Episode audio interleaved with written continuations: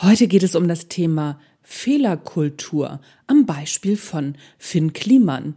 Denn Fehlerkultur hat erst einmal nichts mit der Schwere des Fehlers zu tun, sondern damit, wie wir mit einem Fehler umgehen, beziehungsweise den Menschen, die den Fehler gemacht haben, wie wir mit denen umgehen.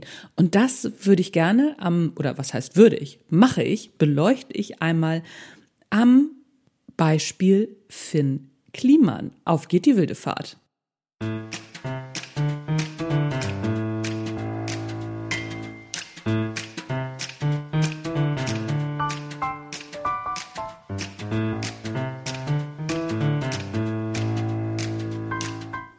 Hallo und herzlich willkommen beim Netsch Leadership Podcast.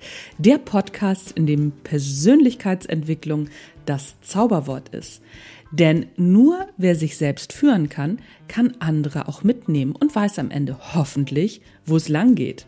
Es geht nämlich nicht darum, wie man am schnellsten und effektivsten KollegInnen, MitarbeiterInnen und KundInnen über den Tisch zieht, so dass die Reibungswärme für Nestwärme gehalten wird. Nein, nein, nein. Da hat heute niemand mehr Lust drauf. Es geht darum, zu wissen, zu erfahren und zu lernen, wer man wirklich ist und zu verstehen, was Leadership eigentlich bedeutet. Mein Name ist Anja Niekerken und es ist mir ein Fest, dass du dabei bist.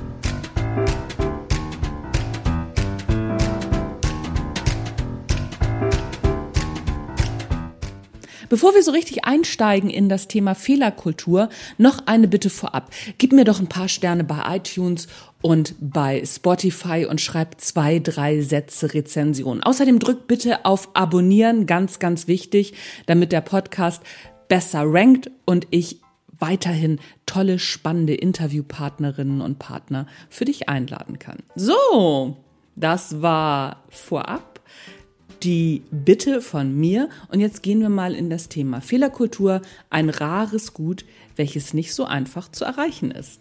Eine Betrachtung am Beispiel Finn Klimans. So, Finn Kliman ist gerade in aller Munde, beziehungsweise schon gerade fast wieder vorbei, das Thema. Aber am virtuellen Pranger ringt er immer noch verzweifelt um Vergebung, welche ihm aller Voraussicht nach, behaupte ich jetzt einfach mal, nicht oder mal, sagen wir mal, nur von wenigen Fans zuteil werden wird. Er hab, habe Fehler gemacht und er würde jetzt aufräumen. Das war so das letzte Video, was wir von ihm gesehen haben. Das reicht vielen nicht aus. Verständlich zeugt aber auch leider von einer fragwürdigen Fehlerkultur. Und genau das ist das Problem. Denn was soll man denn tun, wenn man einen Fehler gemacht hat? Sich entschuldigen, aufräumen und so gut es geht wieder gut machen, scheint ja nicht zu reichen. Es scheint auch auf die Qualität des Fehlers anzukommen und auf die Qualität der Entschuldigung. Ich würde mal sagen, um unsere Fehlerkultur scheint es nicht so gut bestellt zu sein. Kliman war schon vor dem Maskenskandal eine polarisierende Persönlichkeit, überhaupt keine Frage. Die einen fanden ihn wunderbar planlos, chaotisch und nahbar, die anderen hielten ihn für einen berechnenden Honk. Frei nach dem Motto, da kann doch was nicht stimmen. Vermutlich war er weder das eine noch das andere, sondern irgendwas dazwischen. Denn das Bild, was wir uns von einer Person machen, ist eben nur ein Bild und nicht die Person selbst. Dabei stimmt sowohl das Bild als auch das, was das Bild eben nicht abbildet. Das bei Klima nicht anders als bei uns selbst. Andere Menschen haben ein Bild von uns und das stimmt nur in Teilen, da sie ja nur einen Ausschnitt sehen. Das einmal vorweg. Und es kommt noch dicker. Wir selbst haben ein Bild von uns und versuchen dieses Bild so gut es geht zu erhalten und natürlich auch nach außen zu tragen. Auch vor uns selbst machen wir das. Damit das funktioniert, bemogeln wir uns sogar ganz ordentlich. In jedem von uns steckt ein bisschen Finn Kliman. Schwer zu glauben. Alle die, die noch nie in einer Tempo-30-Zone zu schnell gefahren sind mit der guten Begründung, ah, passt schon, kommt ja gerade keiner. Und alle, die noch nie ihrer Versicherung einen Cent mehr abgerungen haben, als ihnen wirklich zusteht, Ach ja, und alle, die wirklich umweltbewusst sind, aber doch lieber das Auto als Bahn oder Fahrrad zum Einkaufen zur Arbeit nehmen. Alle haben gute Begründung, warum sie das gerade tun. Das hatten die Cum-Ex-Involvierten übrigens auch. Menschen sind immer dann altruistisch, wenn es zu ihrem Vorteil gereicht oder wenn es zumindest mal bequem ist. Mit Anstrengung verbundener Altruismus greift in der Regel nur dann, wenn er uns in einem richtig guten Licht dastehen lässt. Ich weiß, das ist schwer auszuhalten, ist aber wahnsinnig gut beforscht. Lässt uns Altruismus dämlich aussehen, lassen wir es in der Regel lieber. Wie dumm ist es auch, der Versicherung oder gar der Steuer Geld in den Rachen zu werfen. Dass der Solidargemeinschaft dadurch ein Schaden entsteht, das blenden wir ganz pfiffig aus. Willkommen im Klimansland. Erschwerend hinzu kommt, dass wir Menschen und die Welt nicht in Schwarz-Weiß oder in Gut und Böse eingeteilt werden können. Um aber Menschen und die Welt zu begreifen, tun wir genau das und müssen auch genau das tun. Denn es ist so viel einfacher, in zwei einfachen Kategorien zu denken und zu unterteilen, als die komplexe Systematik zu durchdringen, in der wir tatsächlich leben und die wir selbst als Person tatsächlich sind. Dabei wollen wir selbstverständlich alle gut sein. Das sind wir auch in vielen Fällen. Wenn aber Komplexität in dieses einfache Spiel Einzug hält, dann bekommen wir Probleme, welche unserer Psyche nicht gut tun. Und die löst eben genau das mit Verdrängung, um zum einen an der Komplexität nicht zu verzweifeln und zum anderen, um überhaupt handlungsfähig zu bleiben.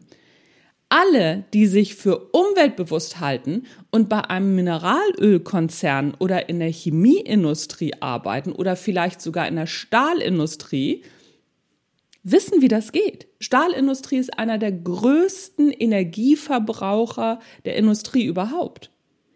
Und natürlich sagen wir dann, ja, Stahl wird gebraucht, weil. Und diesen Preis müssen wir ja zahlen. Chemie wird gebraucht, weil den Preis müssen wir ja zahlen. Und wir wollen ja auch Auto fahren, Mineralölindustrie. Wissen wir doch. Trotzdem wollen wir umweltbewusst sein. Also blenden wir Dinge aus. Das Beispiel ist gut, gerade was Umweltbewusstsein anbelangt. Wollen wir ja alle sein, umweltbewusst. Und wir wollen ja auch den Planeten erhalten, ist ja überhaupt keine Frage, oder? Wenn ich diese These in meinem Bekanntenkreis oder in einem Seminar aufstelle, dann nicken alle ganz fleißig. Und ein paar Vorsichtige, die mich schon ein bisschen besser kennen, die warten dann erstmal ab, wo ich mit dieser Frage überhaupt hin will. Wenn ich als nächste Frage stelle, was denn alle Einzelnen für die Umwelt tun, dann wagen sich auch die Vorsichtigen aus der Deckung und erzählen ganz stolz, dass sie Vegetarier oder Veganer sind, mit dem Fahrrad zur Arbeit fahren. Andere verzichten weitestgehend auf Plastik oder fliegen nicht mehr in den Urlaub, kaufen Bio, alles super. Überhaupt keine Frage. Irgendwo müssen wir ja anfangen. Wenn ich dann aber die Behauptung aufstelle, dass das ja die einfachen Dinge seien, und was sie dann nun wirklich für Anstrengungen unternehmen würden, da werden die ersten dann schon ein bisschen zickig. Dann schnappe ich mir immer das gute Beispiel Autofahren. Denn sehr oft, ich wohne auf dem Land, fahren fast alle Auto. Blöd, dass das Autofahren eine der größten Umweltbelastungen überhaupt ist. Warum denn dann nicht darauf verzichten? Darauf folgt dann immer ein, das geht nicht weil, und darauf habe ich natürlich eine Antwort parat. Doch, geht. Du bist nur nicht bereit, die Einschränkungen, die das mit sich bringt, auf dich zu nehmen. Ich lenke dann natürlich auch schnell wieder ein und mache klar, dass wir zunächst mal nicht alles ändern können. Stichwort Komplexität. Wir leben auch in unseren kleinen persönlichen Welten in so komplexen Geflechten, dass es schwer ist, alles auf einmal zu ändern. Ich fahre übrigens auch selbst Auto und ich verdränge den Fakt auch ganz erfolgreich. Die Kunst ist, sich dessen immer mal wieder bewusst zu werden und trotzdem nicht zu verzweifeln. So ist Veränderung möglich. Denn sich eines Problems bewusst zu werden, ist immer der erste Schritt. Bin ich mir dessen nicht bewusst, habe ich keine Chance, was zu verändern. Leider ein sehr unangenehmer Prozess. Angenehmer ist es natürlich, das einfach zu verdrängen und sich schon mal für die Dinge zu feiern, die man tut. Damit auch bitte nicht aufhören. Das auf jeden Fall tun. Feier dich für die Dinge, die du schon tust und dann guck auf die unangenehmen Sachen. Und dann ran an den Speck. Schritt für Schritt.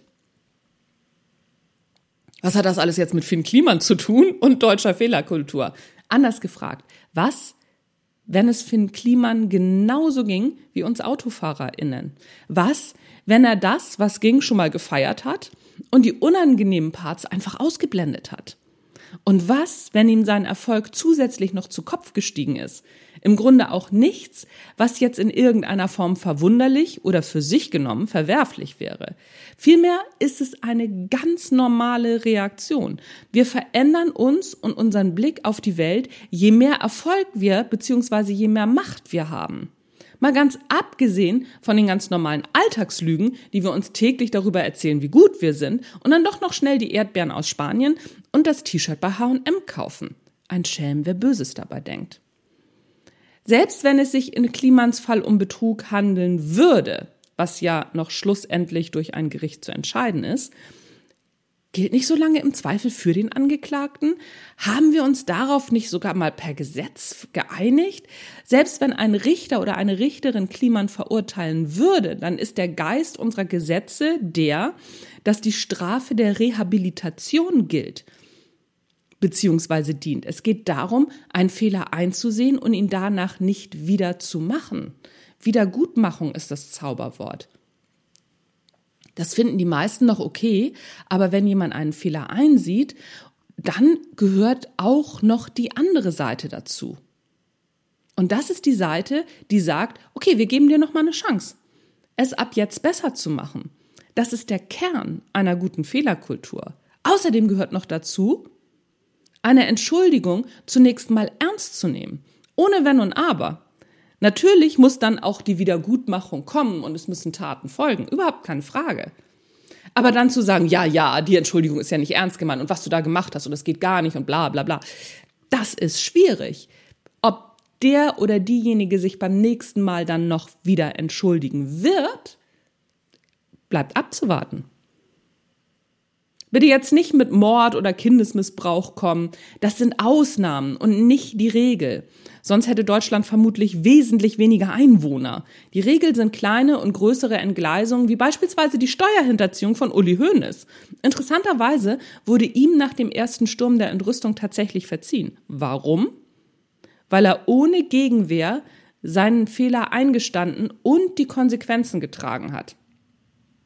Menschen verzeihen Menschen leichter, die ohne Wenn und Aber zu ihren Fehlern stehen und auch ohne Wenn und Aber die Konsequenzen akzeptieren, die sich nicht rechtfertigen. Formulierungen wie das scheiße gelaufen, das gebe ich zu, aber sind maximal kontraproduktiv. Besser wäre, ich habe Scheiße gebaut, gebe ich zu. Das ist die zweite Seite der Fehlerkultur. Auf der Seite des Verursachers oder der Verursacherin muss ohne Einschränkung zur gebauten Scheiße gestanden werden. Ist das nicht der Fall, wird es mit dem Verzeihen ungleich schwerer. Ob bei Kliman der Verzeihенszug schon abgefahren ist, bleibt abzuwarten, ist aber leider sehr wahrscheinlich, weil er sich rechtfertigt. Aber warum fällt es uns so schwer, Fehler ohne Einschränkungen zuzugeben? Vermutlich, weil wir es nicht lernen und weil wir wissen, was folgt. Wir lernen, dass Fehler immer unangenehme Konsequenzen haben und dass wir als schlechter Mensch stigmatisiert werden. Wer will das schon? Eine grundsätzliche Lösung habe ich jetzt auch nicht, tatsächlich. Eines weiß ich aber bestimmt. Eine gute Fehlerkultur zeichnet sich nicht dadurch aus, Menschen an den Pranger zu stellen und sie öffentlich hinzurichten. Vielmehr geht es darum, Fehler aufarbeiten zu wollen. Ein Signal, das von allen Seiten kommen muss. Dass man, wenn man einen Fehler gemacht hat, dann erstmal ganz kleine Brötchen backen muss, das ist ja wohl klar. Die Frage ist, wie lange wollen wir Menschen, die kleine oder auch große Fehler gemacht haben, Scheiße fressen lassen und in welcher Form? Und hilft das beim Ändern der Situation beziehungsweise der Zukunft? Die Vergangenheit, in der der Fehler passiert ist, die ist sowieso irreversibel. Aber die Zukunft, in der wir es alle besser machen können, ist offen. Warum also nicht von der Entschuldigung ausgehen und sich gemeinsam fragen, was können wir daraus lernen? Können wir die Zukunft besser gestalten? Alles andere bringt uns nicht weiter, sondern im schlechtesten Fall wieder zurück. Tja, einfach mal darüber nachdenken, ne? wenn wir beim nächsten Mal jemanden an den virtuellen Pranger stellen oder an irgendeinen Pranger, vielleicht in der Firma, einfach mal darüber nachdenken, dass das was geschehen ist, nicht mehr rückgängig zu machen ist und zu gucken, wie können wir denn gemeinsam es besser machen morgen für eine bessere Zukunft. Gestern ist Geschichte, oder? Und morgen, da spielt die Musik. Das ist das, was mich interessiert. Ein besseres Morgen. So, ihr Lieben, das war's vom Natural Leadership Podcast. Mein Name ist Anja Niekerken, bleibt mir gewogen und beim nächsten Mal gucken wir uns mal an, wie man eine bessere Krisenkommunikation machen kann. Da sind nämlich einige Wünsche gekommen. Ich hatte das, glaube ich, auf LinkedIn gefragt und auch im Newsletter. Und im Newsletter kam raus, dass ihr euch ein Thema Krisenkommunikation wünscht.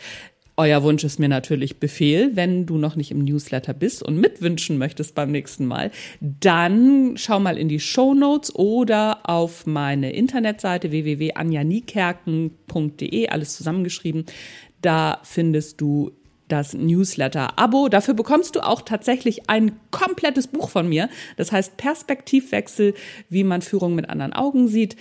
Und das kannst du dann runterladen und bist gleichzeitig im Newsletter drin. Ich finde, das ist ein gutes Angebot jetzt gerade für den Sommer. Apropos Sommer, wenn du noch nichts zu lesen hast, am 1.7. erscheint mein neues Buch wie heißt denn das noch gleich? Ach ja, genau. Im nächsten Leben mache ich was Sinnvolles.